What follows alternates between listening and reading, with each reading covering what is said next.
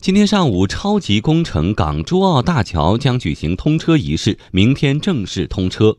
历经九年的建设历程，港珠澳大桥最终实现了一桥连三地、天堑变通途的宏伟目标。中国桥梁设计大师、港珠澳大桥总设计师孟凡超表示，港珠澳大桥将促进三地融合发展，促进三地融合发展间接产生的 GDP 可能是几万亿元，甚至十几万亿元。未来大湾区的人们一定会享受到港珠澳大桥带来的便利。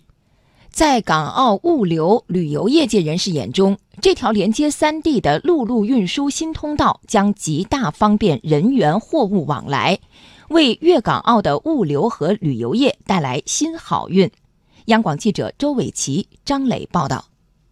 香港物流及供应链多元技术研发中心总裁黄广阳认为。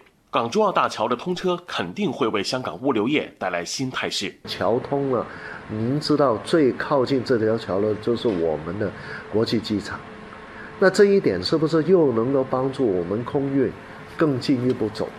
澳门物流货运联合会理事长李国辉则认为，澳门的物流业也可以发挥自身优势，积极对接大湾区的业务。对于我们日常的这个呃零售业、服务业。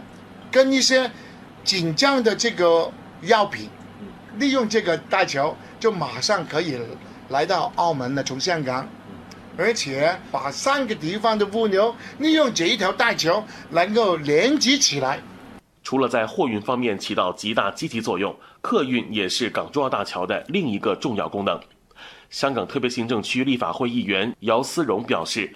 香港旅游业界正在设计以港珠澳大桥为纽带的一程多站旅游产品。高铁现在开通了，那么有港珠澳大桥。如果从那个广州、深圳再去澳门，澳门在港珠澳大桥回到香港来，这个一个循环联游肯定很有吸引力。对未来香港做一个交通的枢纽，在通过一程多站，通过一个循环的旅游线，肯定对香港整个旅游业带来直接的帮助。值班编辑划重点：港珠澳大桥通行攻略。从明天九点开始，港珠澳大桥就要通车了。不少人想第一时间体验一下。目前只有具有粤港两地牌照的车辆，或者经过三地政府部门许可的单牌车辆可以上桥。但是这部分车辆配额只有一万一千辆。未来三地政府将在车辆配额方面逐步放宽。